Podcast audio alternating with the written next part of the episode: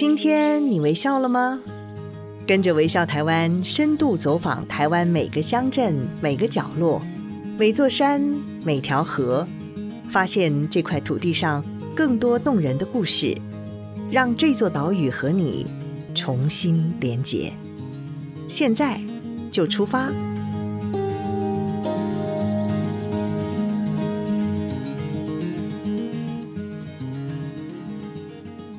大家好，我是微笑台湾的总监李佩书。呃，不晓得中秋连假有没有出门走走逛逛？近几年如果讲到国内旅游的话，大家应该会觉得花东应该是每个台湾人甚至是外国人心目中永远的向往吧。那其实讲到花东，就会想起我们这次微笑台湾秋季号的封面故事之一。呃，这次微笑台湾秋季号讲的是远方任意门，不晓得大家有没有看到这本书了？那我们的封面故事之一就是采访了台东东河乡尚德村，居然有一座。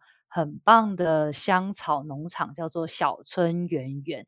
那这个农场有什么特别呢？我们今天就邀请到小村圆圆的创办人陈仁鼎来跟我们聊一聊，在台东种出来的香草有什么厉害的地方，然后跟其他的地方又有什么不同，以及他们呃，虽然疫情期间大家可以用这些香氛的产品来做一下呃。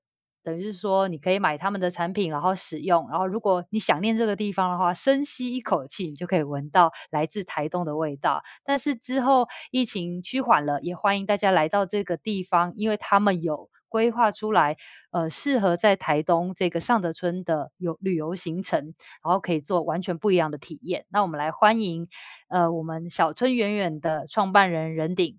Hello，大家好，我是啊、呃，来，我是小村圆圆的创办人仁鼎。啊，很高兴在这边跟大家一起来这样来聊天，这一起来啊，更能更能来了解我们。仁鼎，其实我们光听到你取这个你的品牌名字“小村远远”，就知道这应该是很难到达的农场吧？那我先跟大家介绍一下，这个小村远远，它是在东河乡的尚德村。如果讲到尚德村的话，可能大家不知道在哪；但是如果讲到太原幽谷的话，大家就会有印象了。但是我对太原幽谷的印象就是有很多猴子在那个桥，对不对？是那个太原幽谷吗？呃，是猴子的故乡，也是香草的故乡，是很多猴子的太原幽谷，没错。是，那仁鼎，你可不可以跟我们讲讲一下那个小村远远到底有多远？然后，如果我们从南部或者从台北要过去要出发的话，要怎么样才可以抵达？嗯，那有多遥远？因为我们用两个远字来加叠它，代表说它不止远，是遥远。那如果从、嗯、不论你从南部过来或从北部过来。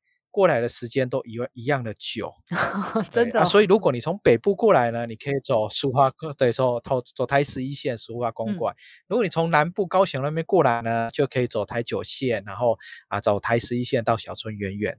嗯，那很多朋友来这边都会跟我讲说，哇，他这辈子如果不是我住在这边，应该不会来到这辈子不会来到这么遥远的地方。但如果我从台北去找你要多久啊？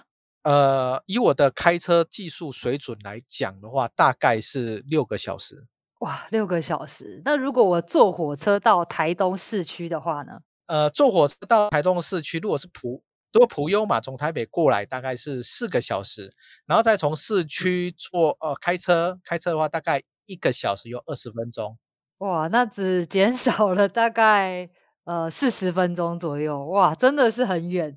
那你会怎么跟别人介绍你这个村落？它跟一般人想象的偏乡有一样吗？呃，我们我们他来说啊，这个是他远的要命的村子。对，那它跟一般的偏乡最大的差别是，它不只是偏乡，而且是极限村落。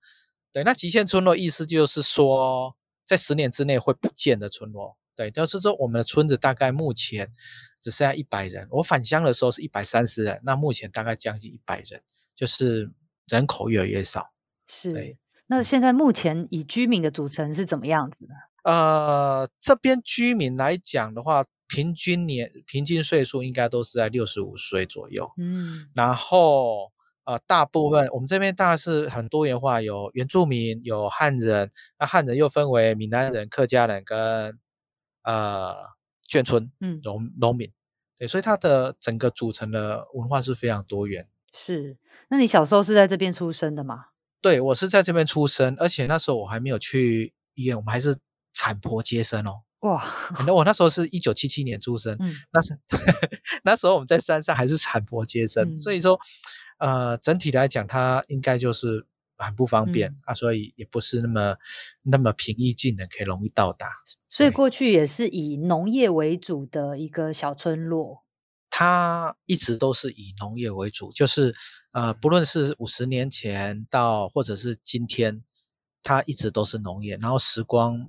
就像停留在五十年前一样，没什么太大变化。是，对，一直都是农业。嗯，那当初其实是因为一桩宿舍的开发案，所以你才决定回到这个你的故乡生活，对不对？那为什么这个开开发案会让你做出这么样重大的决定啊？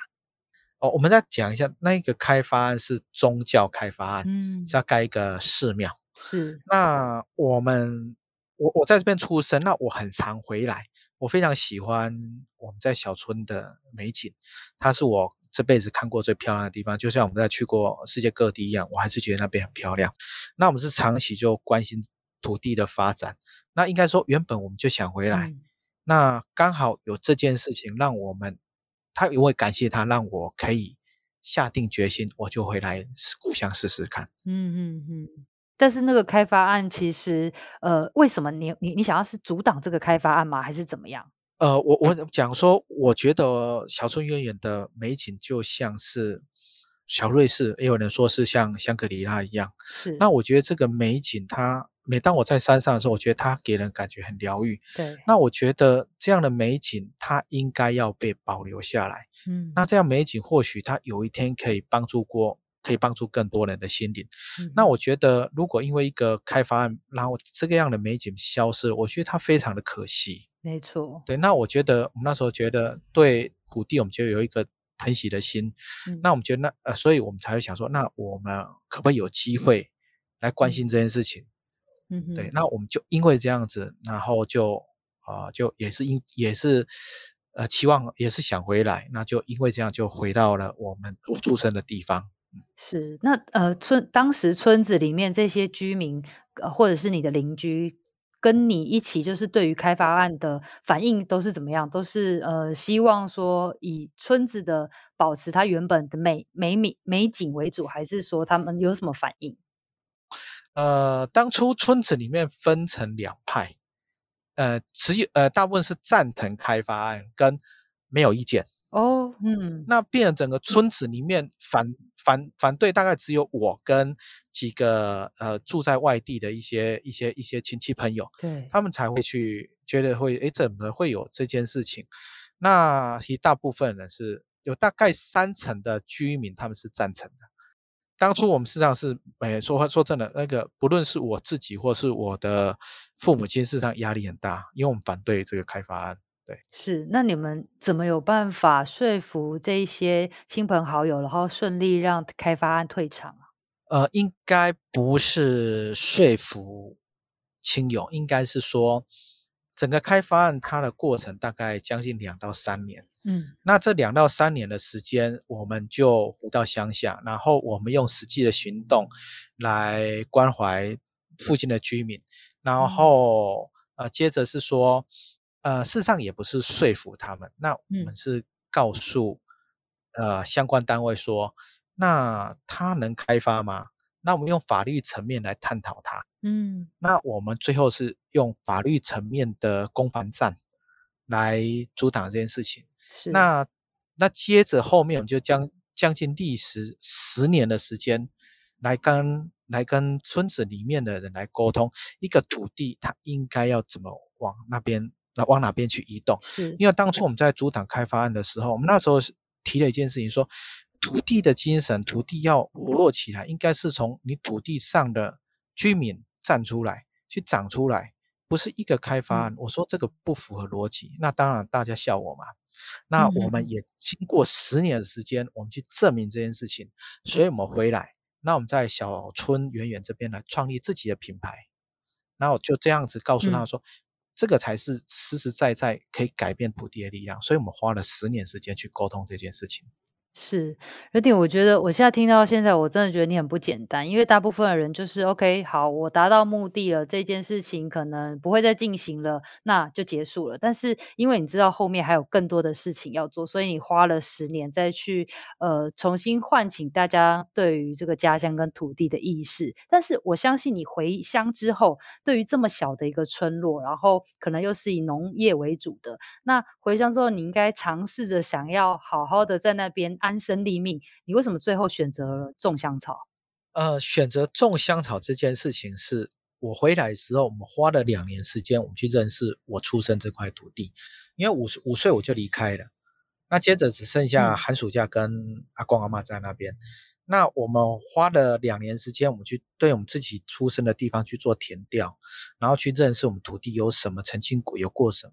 那我们才意外发生，发现说，哦，原来我们的尚德村这个土地，整个太原盆地，它有独特的气候条件。嗯，那在呃民国四十年到五十五年之间，它甚至成为精油的重要的产地。大部分，而且跟台湾其他地方在产精油不一样，他们产的是日本薄荷，而且产的是日本薄荷属于温带性作物。这样经济价值更高。光小小的尚德村，它就有六座到五座的精油提炼加工厂。嗯，那这个是一个历史的脉络。那接着是说，呃，这个可能跟我以前的行业也有关系，因为我觉得，呃，我以前做保养品，那我觉得香氛这种东西，我觉得它是美的。然后另外就是包含这样的有这样的气候条件，那我对农业的想象，我觉得它应该是要一个浪漫而美丽的事业。嗯，所以我们才决定说，那有机会我们来试着尝试种香香草试试看。哎，也因为这样起心动念，哎，才开始。事实上，我们也经过大概半年到一年的犹豫，才决定要不要种。嗯，我觉得人顶这个概念很好，因为我们很难想象说，哇，我用的这么棒的保养品，居然是在这么美的地方。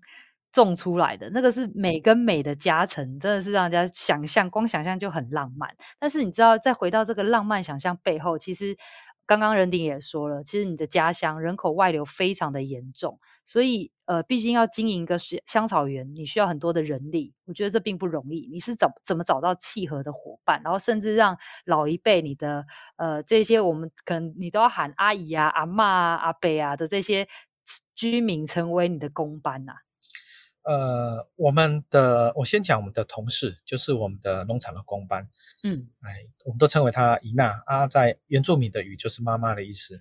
哦，伊娜，那我们怎么让他对，怎么让这些伊娜来参加我们的工班？事实上，我们回来的时候，我们第一件事情，我们是发现，哎，村子里面最多就是老人，那我们希望说他们可以多多走出来。那时候我们开办了社区关怀据点。嗯，那就是我们就是不断的去关心他们，帮他解决一些生活上的问题。那我们在一百零三年、一百零二年的时候就发现说，我要如果今天我要改变其村子的现象，那我就要把产业做起来，所以我们才选择做香草。那当我们开始准备要工作的时候呢，我想说，那人怎么来？那我就问一下当初我们照顾的那些长者。就是诶，他们都还有在劳动了。他说：“那你们可不可以来我的农场上班？那我们来这个土地试试看。”嗯，所以所以当初我们的同事都是我们当初照顾的老人家哦，来我们农场上班。对对对，啊，所以我们的我们是这样去延续出来的。嗯，可是我其实有听你说过，一开始你们其实有有经历一段磨合期，对不对？就是跟这些伊娜一起工作的时候，他们的习惯可能。毕竟可能跟我你这样子的管理方式，呃，会有一些出入。那你是有有有没有是不是有一些让你印象深刻的故事？嗯，蛮多的。我们花了两年到三年的时间去做磨合。嗯，怎么说？啊、呃，对，因为我我觉得，嗯，我们从小接受了教育，它是非常精准的。嗯，就是说一二三四是一个有一个标准的 SOP 跟。SOP 对。那长者他对那。而且我们对农业，我们是走所谓的科技加工，就是让它整个产值上升。那站在呃长者他们或是姨娜他们的生活习惯，他说：“哎，这个东西就这样种就可以啦。”嗯，那就是会他的我我觉得比较比较宽一点。然后再来就是说这件事情，而且我觉得最有趣的是，他们不习惯天天上班，这是 这是很有趣的哦啊！所以我们最后怎么办呢？我们就是我们基本上每个月就一定要有同乐会。嗯，同乐会啊。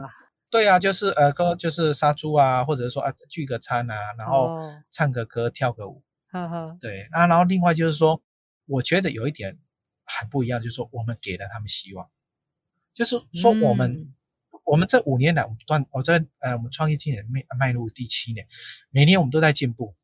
那每年我们都跟他，我们都会有做一个回顾，跟他说，哎，我们刚开始时候是怎么样？去年是怎么样？那今年我们有比去年更进步的。嗯，那嗯，那我也承，我也希望我们，我们也给了啊、呃、不少的承诺。那我们相信说，我们会越做越好。那实际上也往这方面去移动。嗯、那我觉得整个看下来，就是，因为我们。我们我们在工作上面，我们是对生活，我们是有热情跟盼望。那我觉得是给了大家一个共同的目标，嗯、那大家是因为那个目标慢慢去做前进。我我觉得那个向心力跟凝聚力是透过两年、嗯、三年时间去大家工作，然后去把未来蓝图勾画的比较清晰的时候，大家就磨合就过了。因为我觉得有目标就是有目标。嗯嗯嗯，因为其实我觉得呃，常常我们在看。地方上面在做这些地方创生也好，或者做这样的地方创业也好，它跟一般的公司或者是企业比较不一样是，它有非常多人情的交陪在里面。不是说哦，你今天订定一个公司的规矩或者是章程，大家照着走就就就 OK 了，就可以够了。它其实不是这样，要有非常多的陪伴在里面。我觉得在人鼎的刚刚的回馈，我觉得给了我这样的呃。感觉跟看法，但是其实，呃，尚德村它到底有什么样特殊的地理或者是气候条件，可以让你种出这么好品质的香草？呃，应该是说尚德村它具有温带气候的条件。虽然说我们在热带跟亚热带，嗯，但是呢，它整的整个动植物的分布却是有温带，也有热带，也有亚热带，这是一个非常特殊的。那个地理地理环境，然后接着是说，是你的种类可以比较多，对不对？对，我们种类就会非常多，就是会在我们的，我觉得可以创造更多的可能性，可能性出来。是，现在目前的那个香草种类有哪一些啊？啊，说真的，我自己也搞不太清楚，但是我们真的有太多种了，是不是？对对对，我们真的有在量产的，大概是二十三种。哦，二十三种，像那个阴橙蒿，它是什么什么样的植物？呃，阴橙蒿呢，它是一种。我们传统老一辈呢，他们都会采它，它它它生长在河边或海边，然后呢，他们老一辈呢都会采收它来驱蚊子哦，驱蚊，然后给我帮个魂桃，帮个魂桃。哦哦哦、对，然后我们就想说，诶，它可以驱蚊，那它就是野生的，嗯，那我觉得它非常有趣，而且最有趣，它是一种中药材，嗯，是《本草纲目》记载的中药材，对，它的形态也很美。那我们在运用它的时候，所以我们慢慢在。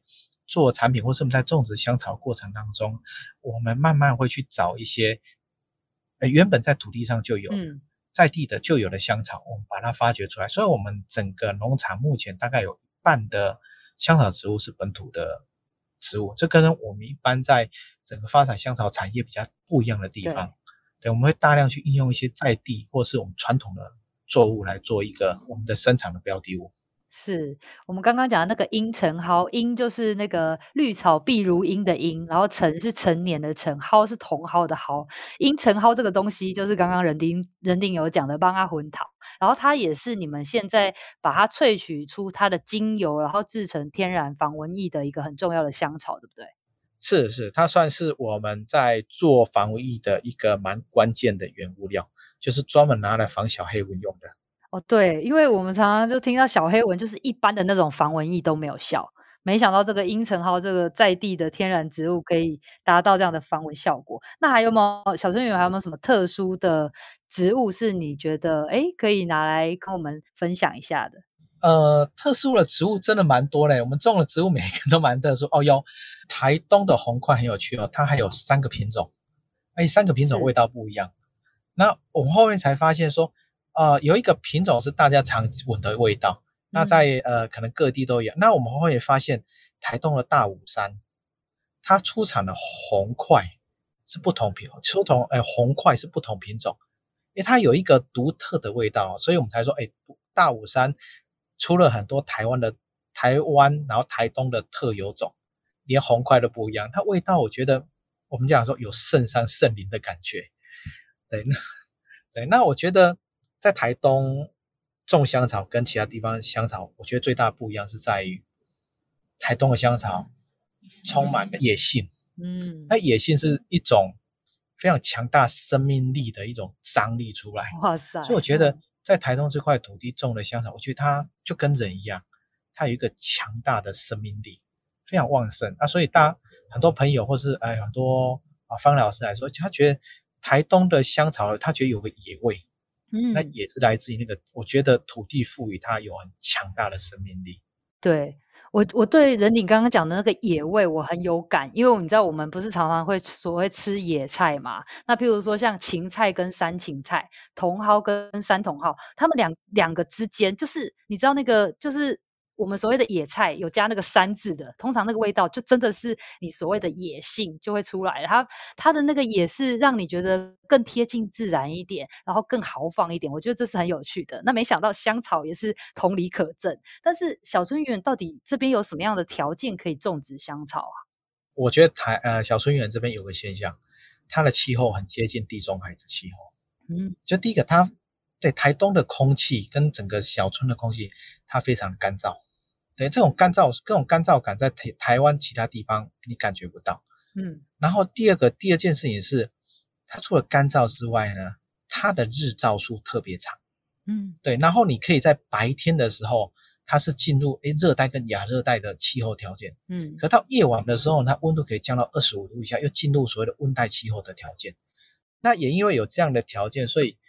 呃，它在这边生产的精生产的香草的精油跟纯露，它的味道就非常的浓烈，对，它味道就非常的呛，应该说，它那种对那种生命的张力那种感觉，真的你会发现，诶，它真的很特别。那可是你看，你刚刚讲到这个味道太强烈的话，作为精油，可能用起来一般人也不是这么习惯，所以你是不是经过了非常多的调香跟后置来去处理它？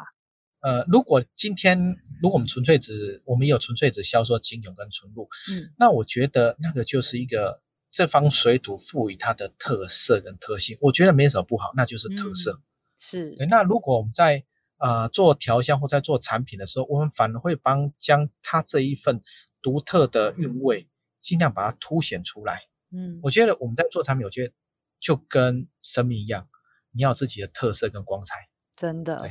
嗯，我们刚刚真的是讲到说小春小春远远，但是我这一次在帮你们做这个报道的时候，我下的标其实就是小春不远，想念的时候深呼吸，因为就是这个真的是远方任意门，只要透过你们的香气，仿佛深吸一口气就可以回到太原幽谷的美丽。好，那我们先休息一下，稍后回来听更多的故事。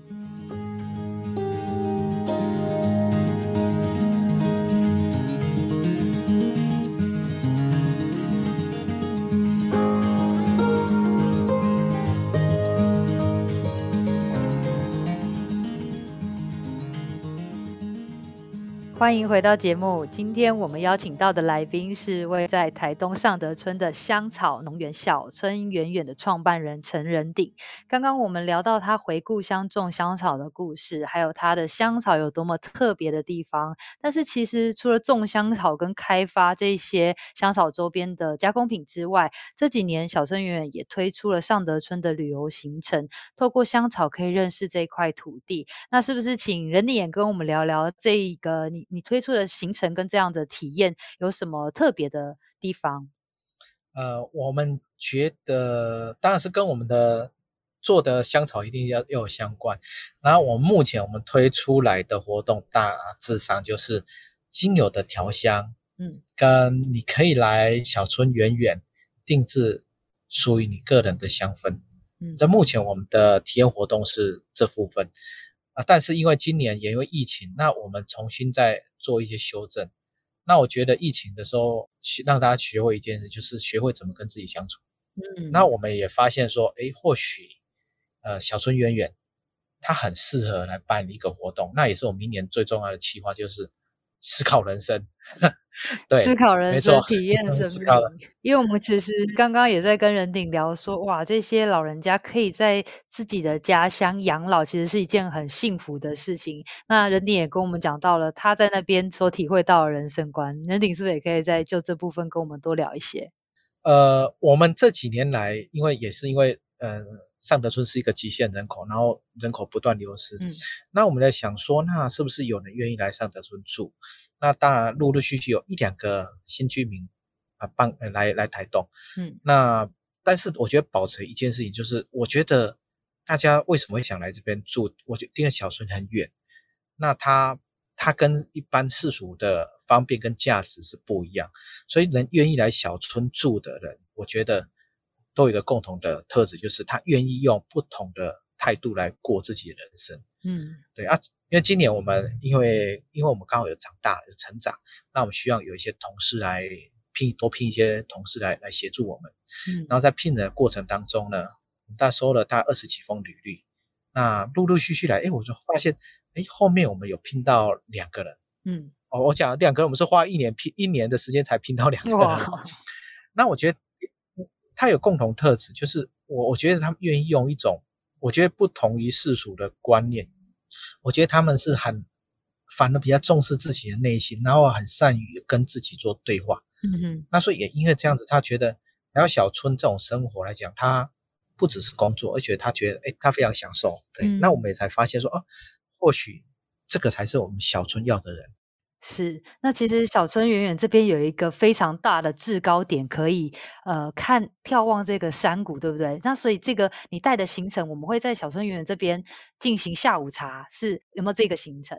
有的，我们呃会在我们农场啊、呃、一个制高点，然后往下可以看整个太原盆地。嗯，那那个点非常漂亮，看下去我们就说，我先讲，我当初就是因为这个美景。嗯，那我愿意回来小村远远哇，来这样创业，来这样返乡，来这样保留这个美景。那我们会希望大家在那边坐下，安安静静的欣赏美景，然后喝个下午茶。嗯，那我觉得那个是一种生命上的享受。那我们当初想保留这块地，也是希望说能将这样的美景、这样的美丽的感觉跟更多的朋友分享。有，我觉得你们这这张照片，就是我们摄影师去拍回来的这张照片，非常的经典，就是可以坐在山上跳跃眺望整个太原盆地的美景，然后吃着你们的香草做的呃点心跟香草茶，然后还可以呃人你还会带我们去导览这个香草园，对不对？对，嗯呃，一定可以带我来到香草园，因为我觉得美景要有好的香氛，有好的周边的环境，所以导览美呃导览。啊、呃，它是一个必备的行程，对。是，那上德村有哪些景点啊？是不是有一些水圳之类的，是你一定要带这些旅人去看过的地方？呃，如果来到上德村来讲，如果你有更多的时间，那我们会跟你去分享说，哎，上德村有一个将近五百年的神木，嗯，那它诉说一个土地的，我觉得它那个呃土地的整个过程的历史，我觉得它非常的美。然后另外还有一个。啊，百年的水圳，但是百年水圳跟我们一般在我们都市或是其他地方水水圳看不一样，它是由当地的阿密斯，就是当地的原住民，嗯，呃，用人工去开凿出来的。那它也是唯一目前台湾少数保有水圳文化的一个一个有有这样文化传承的一个水圳。嗯，那我觉得也穿越森林，我觉得那整个路径走起来它是非常的舒服。嗯太棒了，而且，呃，在如果整个村落导览完之后，其实中午其实可以在小村园用餐，对不对？对，是的，中午是可以在小村园用餐，然后看着香格里拉的美景一起用餐。对，那这个餐是你你煮还是伊娜煮？伊娜煮，哎，不是我煮。对，伊娜会会给我们什么好料的？你可不可以介绍一下？给你什么好料的？我应该这样回，应该回答说，给这个季节。嗯，适合这个季节吃的食物。嗯，哦，当季当令就是最好的、最美味的料理。那你有没有什么印象深刻？就是过去有哪些旅人来到这边的时候，给你了一些回馈啊？呃，我觉得最有趣的是有人开超跑上来，这是我觉得最 最有趣的事情。他们看到这里应该很讶异吧？没有，他知道，而且他连续来了五次，嗯，才厉害。而每次都开超跑上来。嗯，那我就是我我，但是我好奇说，哎，开超跑为什么想来这样？我不是说来的是有钱这件事情，我先对对对，我懂。我，觉得，我我觉得他来的时候，我我就要回归一件事情，说为什么想保留这块土地？我觉得上德村这个土地这个美景，它有一个力量，嗯，那个力量就是我当我到这这个环境的时候，我的心情不自觉就会静下来，嗯。啊，你在大山大山大山当中，大家大山大景当中，我觉得人的思绪那个状态，你会很自然的说，我会去听我自己内心的声音，嗯，然后我会想要学会自去跟自己独处，嗯，这是我在这个土地上我所感受到的感觉。那很多朋友来的时候，他也觉得，哎，在这个环境下，他就是有这个奇妙的感觉，嗯，对。那在这个环境下，我觉得很多。心理上不舒服的，他慢慢就会被这样的环境所治愈。嗯，这个是这个东西是很多回馈给我们来这边上班的同事，他也是因为这样的感动被吸引过来。哎，我才，所以我我那时候还说，哦，原来我的小时候我那个就是我们在那边看这个景那个感觉，它是真实存在。这是大部分回馈，所以我我们因为这份感动。我们想去保留土地，嗯的这样美景，我觉得这个这一份的感动，它是可以影响到人的生命，这也是我们我我们一直想做的事情。是，我觉得任鼎刚刚讲的，让我觉得小村园就是一个治愈人心的一个小，就是真的是一个小村落。那但是在这个疫情期间，农场的经营是不是有受到冲击？还是说你们是怎么应应这一段疫情的？呃，农场的影响非常大。嗯就是归零，那也因为这个疫情，我们慢慢去调整自己的步伐。呃，说呃，比如说，我们慢慢的强化我们的线上业务，对，就电商系统。嗯、那接着是说，我们要重新思考说，那这个世代或未来这个世代，我们要在这个场域上提供什么样的体验，它是可以再来。嗯，因为我们知道说，未来能够来这种地方。呃，能够台湾呃，不论去到哪个地方，一定未来一定是一定人数上一定不能多啊，一定它有一个最低，一定是人数少。对。那因为疫情的关系，所以大家被迫学会一件事叫独处。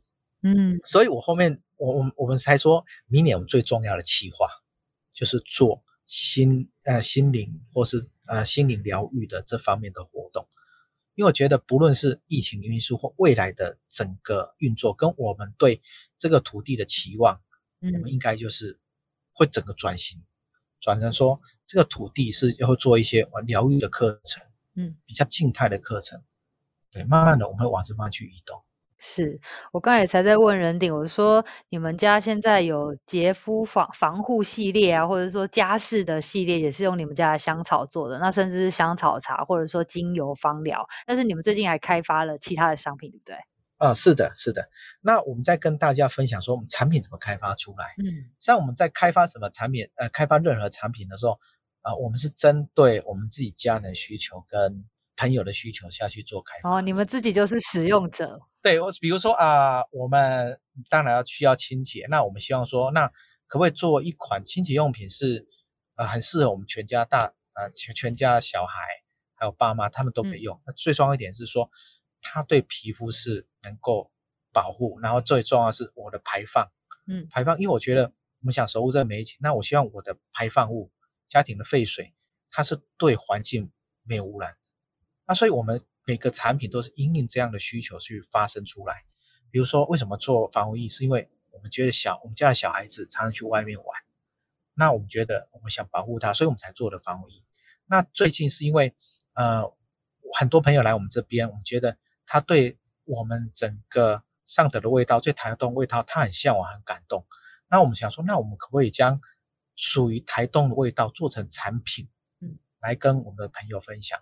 啊，所以我们大概九月底以后会有一系列关于台东味道的一些应用的护肤油或是香氛香氛精油会来会来跟大家分享。哇，太棒了！那如果啊，我会想问你一个问题：如果用调制香水或者精油来比喻的话，因为你刚刚有提到台东的味道嘛，但是你心里认为属于上德村的味道是什么？属于上德村的味道。对，你最好可以用那种前中后调，你可以用这样的方式来谈谈不同面向的上德村在你心目中。嗯，好，我们今年有有我们做了四个味道，其中有一个叫杉木，杉木的味道事实上就是我对上德山林的味道的感动。嗯、那嗯，我们在调香味，所以我觉得香味它就像一个感动人心的艺术，它就像一个。一个一个音符一样，所以我们在做调香的时候，嗯，我会强调说，它必须要有一个前中后的一个调性的变化，把不同味道组合的，它就像一个乐曲一样。